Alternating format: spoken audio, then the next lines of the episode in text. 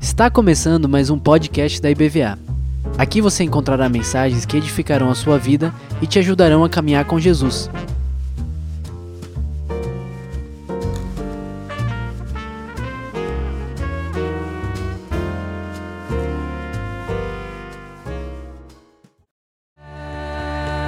Ele vive, ele reina e ele opera maravilhas. Podem sentar. Aleluia. Obrigado. Obrigado, pessoal da banda. Estamos muito felizes de estar vivendo a Semana da Bíblia. E esses dias nós estamos com o pastor Carlos Vailate com a gente. Ontem ele começou a falar sobre Trindade. Hoje o tema é, é Anjos e Demônios. É hoje? Qual é o tema de hoje? É, Para que servem os anjos e, consequentemente, também os demônios? Né? São anjos caídos. Né? E você vai ficar sabendo de tudo nessa área. Quem não assistiu ontem sobre Trindade, por favor, você precisa conhecer os mistérios da Trindade, né? que é extremamente relevante para a vida cristã, para o nosso viver como cristãos no mundo. Por favor. Né? Ontem foi bênção. E hoje à noite esperamos você aqui no presencial. Tem uma exposição de Bíblias aqui disponíveis para você acessar, conhecer. Tem Bíblias em várias línguas. Tem Bíblias que você pode é, adquirir na livraria para o seu estudo, para aumentar a sua, a sua biblioteca e você poder fazer os estudos. Aqui na frente, na mesa da frente, tem a Bíblia manuscrita da IBVA. É, é a Bíblia que nós copiamos, claro, mas com a escrita dos membros. No ano que a gente estava comemorando o Dia da Bíblia, a gente aceitou esse desafio é, de escrever a Bíblia toda. E cada membro pegou uma parte, três capítulos, quatro capítulos, e deu um volume aí de quatro, 14 livros grandes com letras dos membros da IBVA. Quem é que estava nessa época e participou dessa Bíblia? Olha aí, entraram para a história da IBVA com a Bíblia manuscrita. E se você quiser olhar depois, fica à vontade, pode manusear, né, pode, pode ver. Essa semana a gente continua amanhã com, com mais um estudo da semana, na Semana da Bíblia, comemorando né, a Semana da Bíblia, e final de semana também. Né, a gente vai terminar aqui com o Mistério da Graça. Pastor Carlos que vai estar falando domingo à noite. Então, participe, assista, aprenda. Se você não tiver desejo, interesse em estudar a palavra, então você está precisando de avivamento na sua vida para corrigir algo que é muito grave, que pode te levar à queda total. Cristão que não ama a palavra, não vibra com a palavra e não estuda, né, não vai longe, não. A gente precisa dela. Então, envolva pessoas, convide pessoas, pode trazer quem você quiser. Né, não precisa de inscrição hoje à noite. Então, você pode convidar pessoas. E quem não puder estar aqui online funcionando o tempo todo. Tá bom? Nossa rádio também está funcionando, está fazendo propaganda. Hoje, meio-dia, inclusive, eu vou entrar para ter um bate-papo sobre missões na IBVA, como é que a IBVA faz missões, como é que nós chegamos à Índia e a tantos lugares, abrimos igreja no sertão, esse programa missionário, como é que funciona. É, a gente vai falar hoje, meio-dia, meio-dia, nós vamos ter ao vivo aí um bate-papo sobre missões. Vamos para a palavra, né, para falar do avivamento em Belém, em Lucas, no capítulo 2, claro, a história do Natal, o acontecimento da chegada do nosso Salvador, é o maior avivamento da história. Né? Não tem na Bíblia nenhum momento mais importante em matéria de avivamento, com sinais de avivamento. E a gente, eu gostaria que a gente saísse daqui com a ideia de que Natal é sinônimo de avivamento. Natal é sinônimo de avivamento. A gente dá presentes, né? a gente celebra com uma ceia em família. Dia 24 é dia de fazer isso. Né? A gente faz uma ceia em família para celebrar Jesus.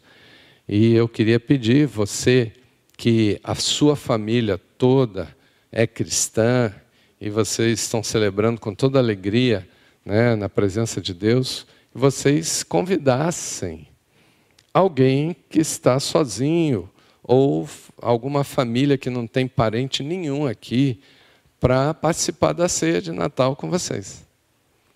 Seria muito bom. Quem é que tem costume de fazer isso? Chamar alguém e convidar. Poucos, poucos. Comece a fazer isso. Né? Quem sabe você hospedando, né? a hospitalidade é uma virtude. Né? Quem sabe você vai receber anjos na sua casa no dia do Natal. Tem isso, né?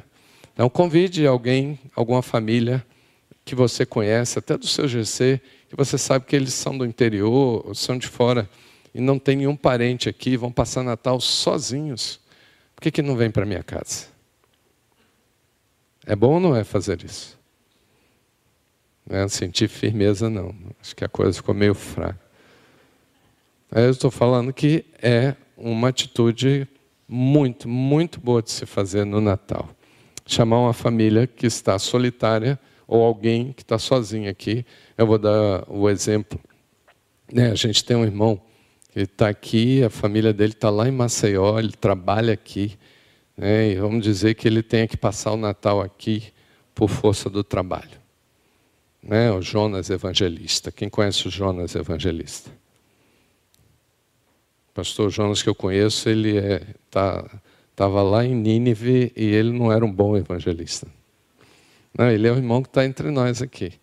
E, de repente, não custa nada perguntar: e aí, irmão, você está precisando de alguém receber você no Natal? Pense aí em alguém que você conhece que não tem parente aqui. E a outra coisa boa no Natal é você dar presente. Dê presente. Não para as pessoas, para as pessoas que você está né, tá acostumado a dar presente da família. Não, presente surpresa para alguém do seu grupo de comunhão. Né, escolha uma pessoa, uma família, bata lá na porta e diz: Não, trouxe para vocês. Né? Quem sabe uma comida especial, quem sabe uma lembrança de Natal, quem sabe uma, uma arte que você costuma fazer no Natal. Né? Então você vai lá e presenteia, não é para presentear todo mundo. Escolha um para você fazer isso.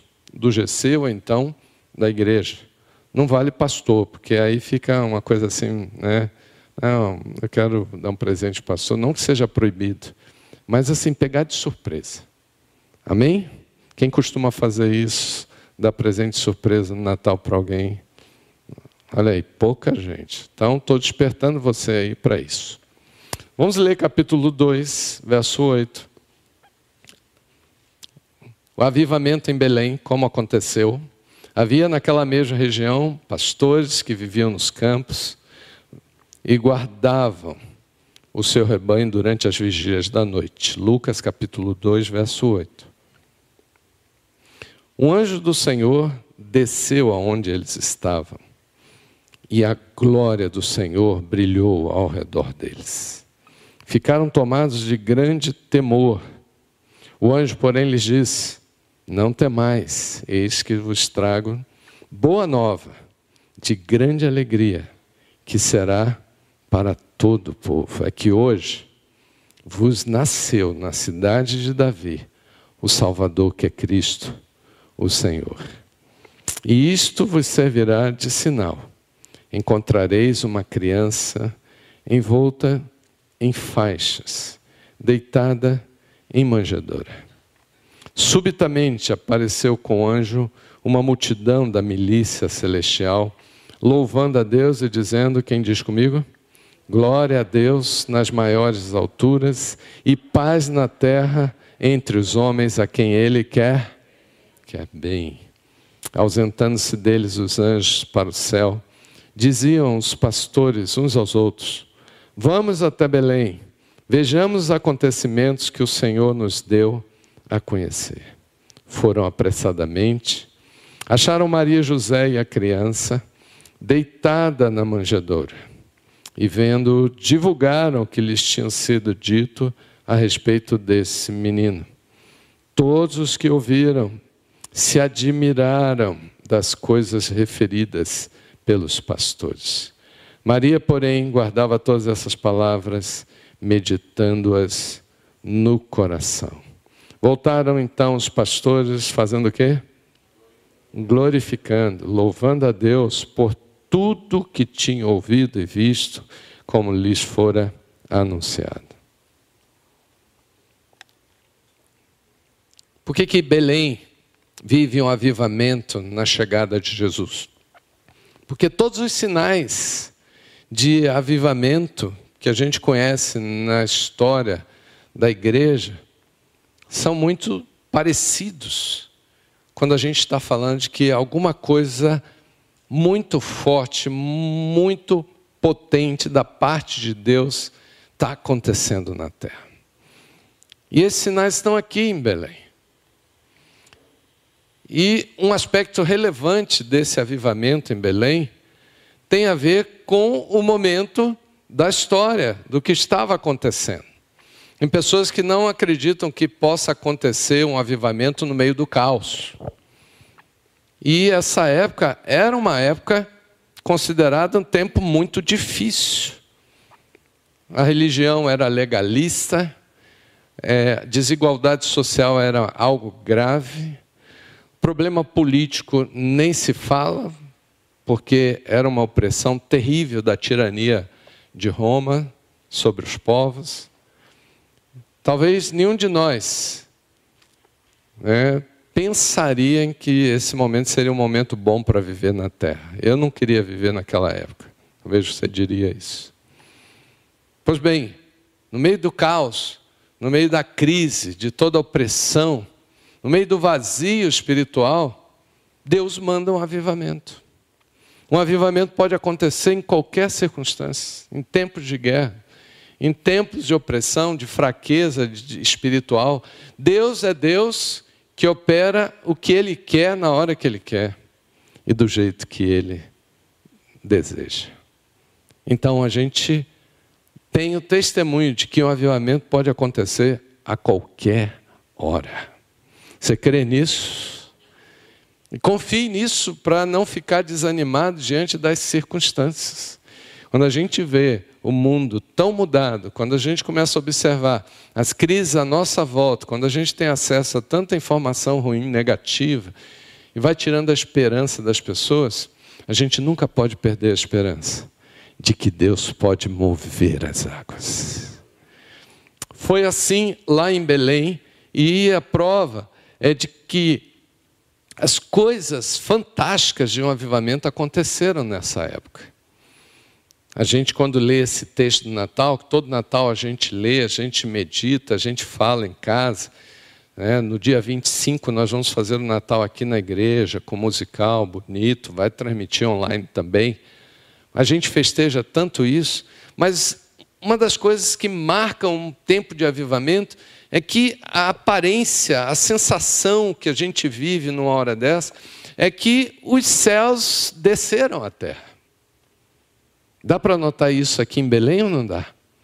Parece que, de repente, as coisas que estavam fora de controle, a gente começa a ver que estão sob o controle de Deus tudo está muito bem planejado, estabelecido, e as coisas começam a acontecer de uma maneira que a gente sente que o controle de Deus está funcionando de forma direta, visível. E Deus começa a operar, aparece lá para os pastores, Deus está lá no estábulo com Maria e José, Deus está movimentando os magos lá no Oriente, Deus está trabalhando na terra de alguma maneira, a gente percebe que avivamento é céu na terra. Seja feita a tua vontade, assim na terra como é feito no céu. Parece que abre um portal e a comunicação fica direta. tudo que eu li aqui, a gente está vendo como se a partir do céu as coisas estivessem acontecendo. Não tinha nada solto, tinha tudo sob controle. Isso é sinal de avivamento.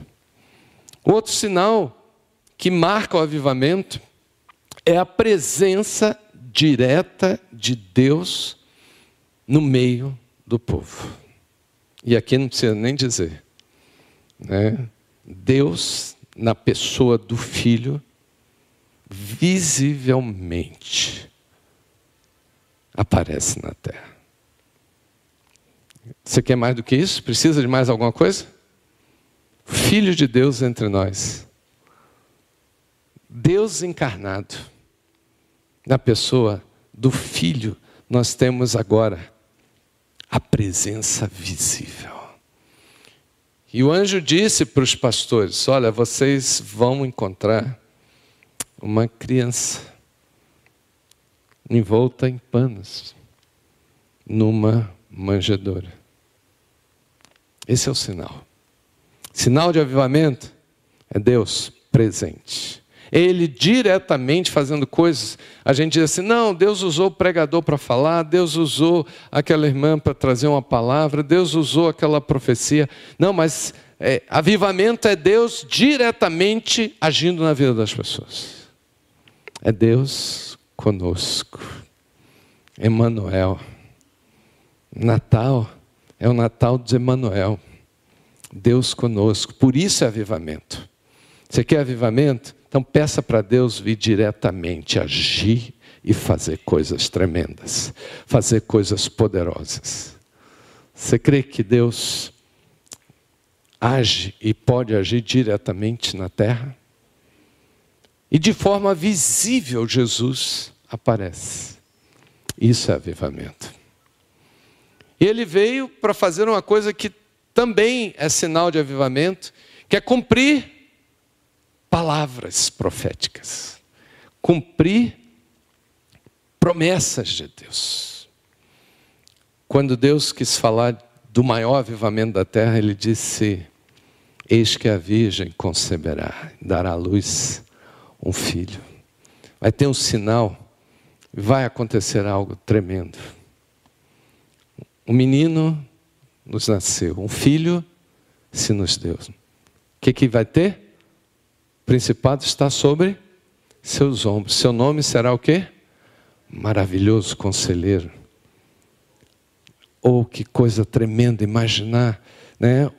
Deus presente com toda a autoridade sobre a terra. O príncipe da paz chegou. Jesus veio cumprir isso. O povo que andava em trevas viu o quê? E aqueles que estavam assentados na região da sombra da morte, a luz raiou. Jesus estava cumprindo palavras, promessas tremendas. Avivamento é cumprimento de propósitos, de promessas, de palavras do nosso Deus.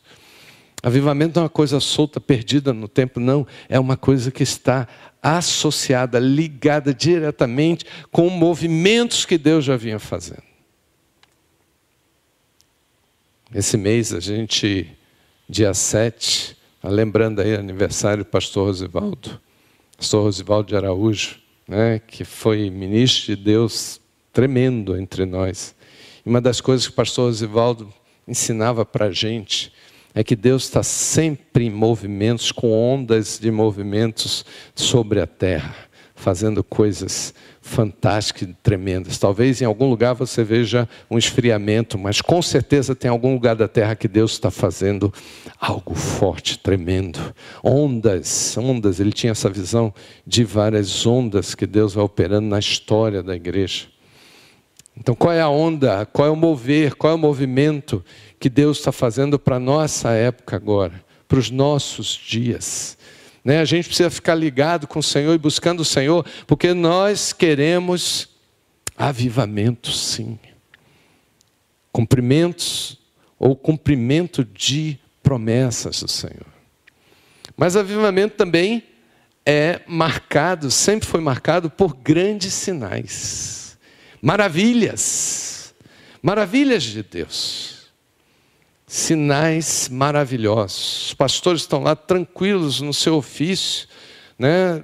sem expectativa nenhuma de nada que poderia acontecer. Mais uma noite de muita vigilância e proteção dos, do, dos rebanhos.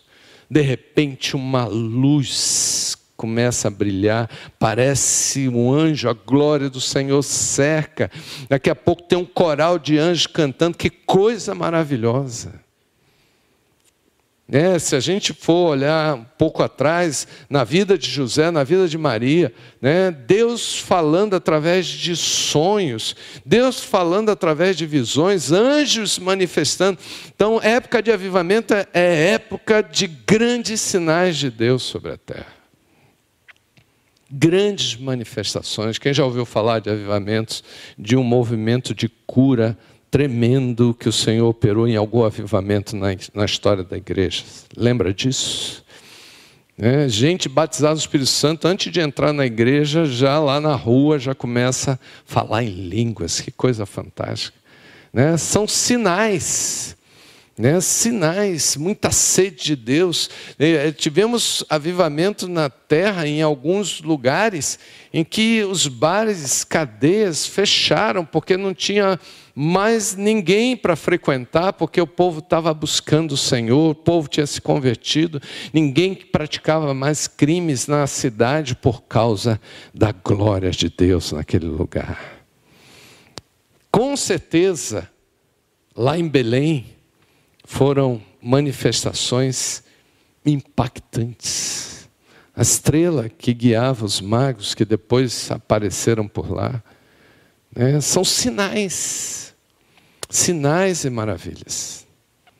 Eu lembro da na época que a gente fazia o Natal de Vilas. Quem é que participou de pelo menos um Natal de Vilas? Que a gente parou porque lotou demais. Última vez a gente reuniu mais de 8 mil pessoas no Natal de Vilas. E ficou perigoso, inclusive, porque era um ajuntamento que não tinha como a gente controlar. Mas quem lembra dos sinais que Deus dava para a gente? Todo Natal acontecia um sinal tremendo e maravilhoso. Quem lembra? A gente tem que lembrar dessas coisas e se alegrar. Né? Do filho de, de Vera e Clóvis que foi atropelado pelo carro do próprio pai, ele brincando no, na, na, garupa do carro atrás, um carro né, de, que faz carregar, é, transporta cargas. E o filho foi pegar carona atrás, caiu e o, o pneu passou por cima do peito do menino. Os olhos ficaram vermelhos de sangue, duas bolas de sangue. Lembra, Ana, disso? Que pessoal, a gente estava aqui ensaiando para o Natal, veio a notícia, está na, na ambulância, indo em desespero para o hospital lá no centro da cidade, o menino com a marca do pneu no peito e com os olhos cheios de sangue. Vai entrar em cirurgia urgente para ver se salva, hemorragia interna. E quando chegou lá, depois que a gente estava orando aqui, alguma coisa aconteceu na avenida paralela. Porque quando chegou lá e entrou para observação, enquanto eles estavam preparando a sala de cirurgia, não aconteceu nada. E o médico disse: Não, não vamos abrir, não, vamos esperar mais um pouco. Nada acontecia e nada. No dia seguinte, esse menino estava em casa, completamente são. Teve um Natal que a gente fez aqui na rua que todo mundo viu a estrela do Natal passar no céu, foi ou não foi? Todo mundo viu uma estrela que passou em cima assim, todo mundo viu, não foi aquele meteoro que alguém diz, olha ali, já foi. Não, foi uma estrela que todo mundo viu. Teve um Natal que caiu um toró, choveu muito, choveu muito, e chovia muito, chovia muito. E foi dando a hora do evento e a chuva caindo, e todo mundo saiu de casa pela fé, e a gente orando, pediu todo mundo para orar. Todo mundo saiu de casa pela fé, levou guarda-chuva e levou pano, para que se a chuva, a hora que a chuva parasse, a gente ia enxugar as cadeiras e a gente ia começar. E quando todo mundo chegou lá, no horário do evento, não tinha caído uma gota de chuva no local do evento. E a gente estava fazendo no clube. O, o McDonald's, ali onde é o, o, o Hotel Malibu, estava encharcado, desceu correntezas de água a 300 metros da onde estava acontecendo. O pessoal de Salvador não queria nem vir porque a paralela estava alagada. O aeroporto parou de tanta chuva. E no clube não caiu uma gota de chuva. E só foi lá. Eu moro do lado de lá do clube, na minha casa choveu. Deus faz maravilhas ou não faz? Dá uma salva de palmas para o nosso Deus.